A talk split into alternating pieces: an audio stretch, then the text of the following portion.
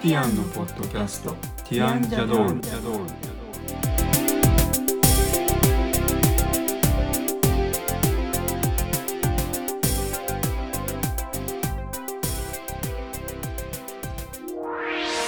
こんにちはティアンのコリンですこんにちは、ティアンのエリコです。今日はティアンジャドールの第66回ですこのポッドキャストでは音楽やアートデザインなどティアンのメンバーの切り口で10分から15分程度でお話をしていきますはい、今日は鉄道博物館についてお話をしたいと思いますはい、鉄道博物館といきなり唐突なんですけど、はいえー、とつい最近、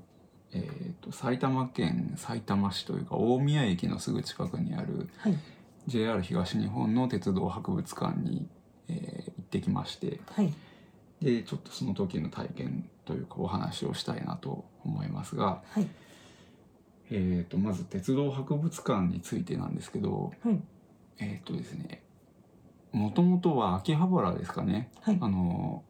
東京の秋葉原駅というか万世橋のすぐ近くにうん、交通博物館っていうのがあったんですね、はい関東在住の方とかでそういうのが好きな方は知ってるかもしれないですけど別にこれ鉄道好きじゃなくても知ってる人多いんじゃないですかねもう僕たちの年代だったらはい、エリコは行ったことありますか交通博物館ないです。あないですか、はい僕何回か子供の時に行ってるんですけど、はいで交通博物館に展示されてたものがあの国鉄から JR になってしばらくしただしたら、えー全部 JR 東日本に引き継がれて大宮駅の北側にある場所に移転したっていうのがつまりもうはい、交通博物館はない。あそうで秋葉す原には。そう今秋葉原のその場所にはもう何もないですね。そそのこの交通博物館だった時は別に JR に特化した博物館ではなかったって鉄道ことで以すね外の飛行機とかの展示もされてましたねうん、でその中の鉄道関連のものがはい、鉄道博物館に移されたっていう感じになってます、はい、でもちろんその引き継いだもの以外に JR 東日本になってからの新しい展示とかっていうのがされてますね、はいでなんで大宮なのか埼玉県なのかっていうところ大宮工場っていう鉄道の工場がああるんですよそこにはい、でそこのあのスペースの一角に作られた博物館という形ではい、工場でこう整備された車両とか保管されてた車両とか貴重な古い車両とかが博物館で展示されてるっていう感じになってるんですね。はい、ということで、えーと鉄道博物館自体はあのかなりあの歴史は古いものなんですけど、うん、えーちょっと行く場所が行き方は大変かもしれないっていうのがネックなところですがうん、これでもきっと興味ある人はい一度は行った方がいいというふうに僕は思ってますけど、うんはい、埼玉県じゃなくてと,、えーと大宮駅からニューシャトルっていう電車というか新交通システムに乗って一駅ですね。はい、はい、というところにあります。まずそれが鉄道博物館はい、という形ですね。はいで今日は、えー、とその中で体験した2つをちょっとお話ししていきたいと思ってますけどはい、まずあのえっ、とですね運転シミュレーターっていうのが博物館内にありましてはい、それを体験したのでちょっとそのお話をしたいと思うんですね。はいでえっ、と運転シミュレーターって電車の運転をシミュレーターで遊べるというはもい、のはなんです。はい。エリコもやってみたんですけどどうでしたか。い。いや、難しいです。難しいですね。あの僕もすごい昔えっ、と地下鉄博物館っていうのが東京にあってそれはさっきの交通博物館とはまたとは違う違う。交通博物館って多分こう公共のものだと思うんですけどはい。鉄道じゃない地下鉄博物館はあの地下鉄、そう営団地下鉄。そう昔の営団地下鉄で今東京メトロですけど、はいそこの私有のものでですねどこだった西葛西だったかなんか東洋町の先の方にあるんですけそれどは今もあるんですかあるはずです、うんでそこにあ行った時に初めてその本物の鉄道車両の運転台とその車体の一部みたいなものを使ってあの映像を使ってこう運転をシミュレーションできるっていうはいのもあってで地下鉄の運転手さんだった人が引退してそこでこう講師講師というか操作方法を説明してくれやりる方を教えてくれるそうで、えー、とそれで初めてそういうのを触ったことがあったんですけど、はいまあ、考え方的にはそれと全く同じもので、えー、と JR の電車京浜東北線の車両と昔の高崎線東海道線の車両と,、えー、とあと山手線の昔の車両ですね、うんえー、とこれを使って、えー運転操作をすると映像が実際に動くっていうはい感じのものですね。うんで運転台そのものは本物っていう感じだったと思いますね。はいで多分本物の方が簡単ということは全然ないと思いますけどあの全然こう重力を感じないので走ってる感がないそう映像が動くだけっていうテレビゲームみたいな世界なのでそこが難しい原因なんじゃないかっていうふうに思いいまやしあた。の単純にうん私はコリンと一緒にいたので右がブレーキでとか左がとかなんかそう聞きましたけど機械の操作そう知らなかったら、この2つあるなんだかよくわかんないレバーみたいの一体どうすればいいのっていう感じですね。そうですね。はあいの、車の運転とは全く違ってますからね。うんあの足で何か踏んだりとかもないし、いわゆるアクセルみたいなもんはないですからね。はいあのマスコンっていうマスターコントローラーっていうのでモーターの制御を電気を流すとか流さないとかあとブレーキ弁でブレーキを操作するとかそれが一体になっちゃってるとかっていう違いがありますけどあのまあでもあの普段電車とかを興味ない人でももしかしたらそういうの体験してみるのは面白いんじゃないかなと僕は思うんですけど。うんでもまあ難しいですねあの目標位置に止まれないっていうある程度仕組みを知ってる僕でも全然所定の位置に止まれなかったりしましたんでまあすごい難しかったっていう感じですかね。うんで大人がそれ言っていいのかみたいな ふうに思うと思うんですけどまあ多分あの平日だったら参加できそうな感じでしたね。平日は大丈夫だけど土日は子供のみになるんですかあれ子供のみじゃないんですけど、はいあの鉄泊抽選アプリっていうスマートフォン用のアプリをまずスマートフォンに入れてうんそのアプリで抽選でこう当選しないあとじゃあ当選参加さえできすないれば別に大人でもいいと思いますが多分この間行った感じだとすると結構子供が多そうな感じで違和感があったりとかなんいやかでも大人だってまあやりたかったら堂々とやっていいと思いますよね子供オンリーですって書いてあるんだったら別ですけそうでどすね。そうじゃないんだったらいいと私は思いますね。はい。はいちなみにあの他にも今挙げたその電車の運転シミュレーターの他に、えー、と東北新幹線のあの E5 系っていう緑色の新幹線と、えーあと SLD51 型の、えー運転シミュレーターがあるんですけどあと車掌さんそうですね。で車掌体験シミュレーターって京浜東北線の昔の電車を使った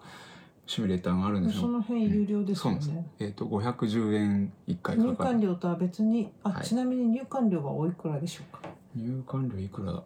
たか忘れましたね。千うん1000円は超えてましたよね。千二百三十円とかだったような気がしまはす。い、なんかあの、早めに前売りで買った方がは安い、あい。そう前売り券の方が百円ぐらい安いんですね。はい。で運転シミュレーターに関してはあの平日はその電車のやつは抽選ない場合が多いというふうに聞いてはい、ますすが、ごい混んでなければ大丈夫。あでちなみにその運転シミュレーター先ほどのえっと、京浜東北線はい、のだけちょっと雰囲気違いましたよね。あのえー、と高崎線とか東海道線の車両211系っていうんですけど、はいこれは本物の電車の先頭部分運転台部分だけのカットモデルみたいなやつでで運転台そのまま本物みたいな感じだったんですけど、はい本物というか本物と同じように作ってあるのかちょっと分かりとまにせかんでくしもたうけ見たど目っていうか完全に機能も本物と同じ。はい外観も本物っていう感じでしたねちゃんと車金なん属かあののステンレ電ス車車に体乗ってるうん感があるから楽しいですよね。はいで山手線の古いやつもあの205系車両っていう、えー、と今の2世代前の電車のは電車のカットモデル運転台のカットモデルでこれも本物だと思うんですしかも映像古いからもう今走ってない電車がそう走ですねってて面白いですよね。で京浜東北線は現行今走ってる車両 E233E233 系っていう車両のはい運転台なんですけど、これはあの外側がないというか運転台だけみたいな本物だけど運転台は本物だけど、周りの電車が本物じゃないハリバハリボテっていうかちょっといそれっぽ半分くしかは作ってあるけど、みたいな感じですよね。あのまあ理由は分かりませんけどあのもしかしたら本物はまだ現役現で役そうあの活躍中そういうみたカいッなトモデルとかないのかなとか作ってないだけなのか分かりませんけどもうちょっちとょ若うん干パッと見がしょぼく見えるんですそようですねでもそれが一番人気あったような気がしますそうしかもあのシステムは新しいみたいな、うんそうなんですねあのその運転のはい感じが全然違いましたよねあの他の2つと。映像のその映し出されてる映像はどれも実写映像なんですけど一応あのアシストしてくれる距離であったりとか速度であったりとかが映像上に出てるんですけどそこら辺は京浜東北線バージョンが一番見やすかったというかやってては一般人に分かりやすかったっていう気がしますけどあねと。その機械自体もなんかあの他の2つは昔ながらのこうザ機械みたいな感じなんですけど、京浜東北線のはちょっと若干コンピューターチックというあか、そうですねあのでも本物の電車がそうなってますからねうん、あの運転台はタッチパネルとかで随分変わったってことですよいろんな機器をねそうそこでねアナログな感じはなくなったってことですそうですね。はいまあ、そういう普段我々一般人が触ることができない運転室の機器類を間近で触ってみることができるという意味でも運転シミュレーターは面白かったなと思います。はいただまあ実際にはあの信号のシステムをちゃんと理解するとか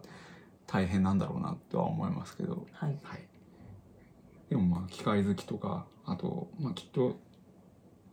こうそういう鉄道好きな子供とかいる人だったら行った方がいいっていうもの一つかもしれないですね。はい、はい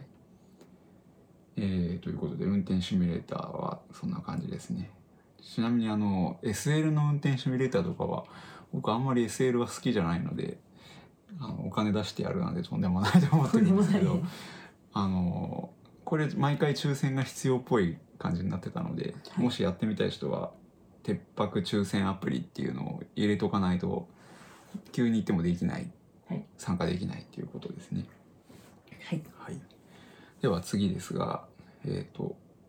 いろんな展示コーナーが当然博物館内にあるんですけど、はいえーちょっとおすすめの展示コーナーというテーマでちょっとお話ししたいと思います。はいえーっとですね僕のおすすめは、えーっとやはり中央部のあの複数車両が実際の車両が展示されてるあーはいはいスペース、ちょっと薄大きいそう薄暗い照明で中央にあのターンテーブルっていう転車台っていうのがあってそこに SL の C57 型っていうのが置いてあってその放周射り状な感じにそうなんです。あの結構見見やすいように綺麗に並べてあるんですけど古い車両から国鉄時代の特急車両とか急行型車両とか通勤型の中央線の昔のオレンジ色の電車とかあと新幹線とかがあの並べてあって車内にも入れたりするようにはい並べてあるところが僕はあの結構昔から好きなんですけど。はいえー、とまあ電車が好きじゃないと好きじゃないかもしれないですねあれは。どうでしょうね中にでも入れるから楽しいですけどね、そうですね僕はあのそれぞれの車両で大体乗ったことがあるとか見たことがあるっていうものなのでちょっと懐かしいなみたいな感じを持って見てるんですけどああいうの知らない人が見るとどう思うのかちょっと分かんないですけど、ねあ、とは普段ホームで見るのってこう乗る部分だけで下のあの車輪部分とかはいいろいろ機械があるところは目にしないことが多いんですけど床に置いてあるのでそこの部分から見れるはいので印象がちょっと違いますよねそうで大すねきく見えたりとか、そうですねうん、あのまあ思ってる以上に大きいなっていう金属そう普の段塊みたいな感じ下の方見てないですからね、うんあのホームから乗る時っそうて、あの海外みたいだと下がもう見えるようなホーム構造だったりするんですけど、日本の場合はもうほとんどがそのままこう乗るところと同じ高さというかはいなのであんまり下があるっていう意識がそうですねないですよね。はい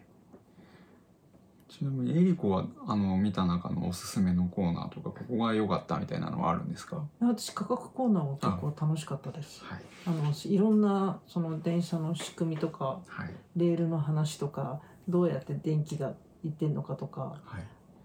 レール面白かったですそうでねすねあとその車輪の形の、はいなぜその車輪の形をしているかっていう実験ができたりとか、あの僕鉄道博物館は10年ぐらい前に1回行ってるんですけどその時と実は微妙に展示内容が変わっているのが意外と面白かったなと思って、うんその科学コーナーってむ昔行った時はですね昔の電車の走行システムみたいなのを実験するようになってたんですね。うんあの電車の仕組みってあのパンタグラフから電気を取り込んではい直流モーターを回すためにこうモーターに電気を送るときにいきなり全部送っちゃうわけじゃなくてちょっとずつ電圧を変更しながら送るようになってるんですけどその電圧を変更するシステムは抵抗器っていうあの電気抵抗を発生させて熱に変換しちゃう機械っていうのがあるんですね。昔の電車はそういうのが備わってたんですけど今の電車はそんなのなくてですねあのインバーターっていう機械でえー直流電流を交流に変換して交流モーターを回すってなってるんですけど実はそそれに合わせた返事内容になってるのがじ結構感動的だったんですね。あの交流モーターの実験であの波形を見るなんていう機会が昔なかったのにあって面白いなと思って僕は見てました。あと信号とかもありましたね。ああ信号の閉塞のシステムが分かりやすかったですね。あのつまりその私たちが普段目にする道路の信号とは違うよっていうそうですね。あのそれがちゃんと実験で分かるようになってすごいなんか展示が分かりやすく多分小学校ぐらいの子供でも興味を持って楽しく見れるんじゃないかなっていうそうですねはい展示になってましたね。そうなんです科学コーナーはあの多分万人向けっていうか、うん私おす的すめにはそこかなりそこが一番楽しかったかな。そうですね、うんまあえーとちなみにレストランとかは高いので あの気をつけた方がいいですねなんかあのキッズコーナーのハンバーガーショップに行った方がいいかもそうですってね、感じですね最初そこがあるの気がつかないでお弁当買っちゃいましたけどはい、そこが一番なんか万人食べやすそうなそうですねキッズコーナーってなってたからキッズしかダメなのかと思ったらそういうわけじゃなかったですもそんうですねねレストランはあの食堂車の日本食堂さんがやってるんですけどべらぼうに高いうんので、一人2000円ぐらいはかかるそぞうですみたねいな感じのはい、ということでおすすめの展示コーナーはそんな感じでした。はいということでちょっといきなり鉄道博物館とはいいうことですけど、まあティアンはあのアートデザインなどのユニットなのではいデザイン的な部分で鉄道博物館はもちろんねあのすごい考えられて展示されてるっていう意味でちょっと取り上げましたけど、はいあの名古屋の方にも鉄道博物館リニア交通館うっんていうのが、そこも行きましたそうねあそこも展示素晴らしいのでおすすめですね。はいはい、ちょっと行きにくいですけどねまあそうですね。うんまたその話は別の機会に。はいで今週のアートデザイン音楽に移りたいと思います。今週のアートデザイン音楽は、えーエリコおすすめの作品を一つ紹介しますね。はいあのバンドデシネって何それって思うかもしれないんですがフランスのいわゆる漫画のことをフランス人はバンドデシネって言っていますその「アンカル」っていう作品があるんですけどそのはい本ですねえっ、と大友克洋さんとか松本太陽さんとかが絶賛しているものなので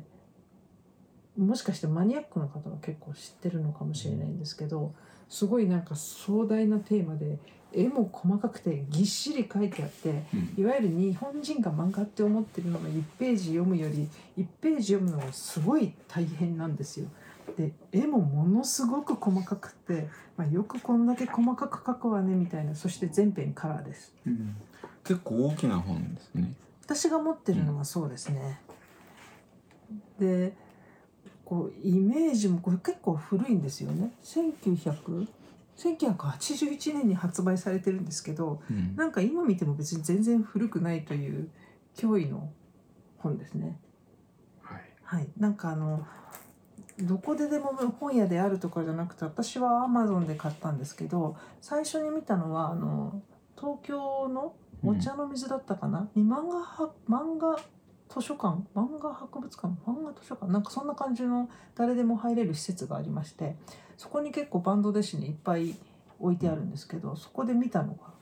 最初なんですよ。うんでそこで見てあこれ欲しいなってその時に思ってでも結構今ねネットで買おうとするとなんか1万円ぐらいしちゃうんですうよ。んなのですぐにこう決心がつかず変わってなかったんですけどやっぱり欲しいよということで昨年確か買ったんです購入しました。これこれはえっ、とアンカルとカタカナで検索すれば出るんで出すかます出ます。うんでえっとメビウスさんっていう人がうん絵を描いてるんですけど、まあ圧倒的な画力なのでうん絵が好きな人とかもちょっと見てみると面白いと思うしストーリーはホトロフスキーさんっていう人が描いてます。はいはい、えーちなみにあのそのバンドデシネの話をしてて思い出したのがはいこの間、えー、と岸辺露伴はいはい。ルーブルへ行くの映画を見たって話しまはいして、はい。その時にあの原作本が売っててちょっと買ってみようかなって思ってたら忘れちゃったんですね、うんうん。すっかり買うの忘れてましたけど買ってもいいかなってうん思い直してます、ちなみにそうフランスはそのバンドデシネ文化があるので、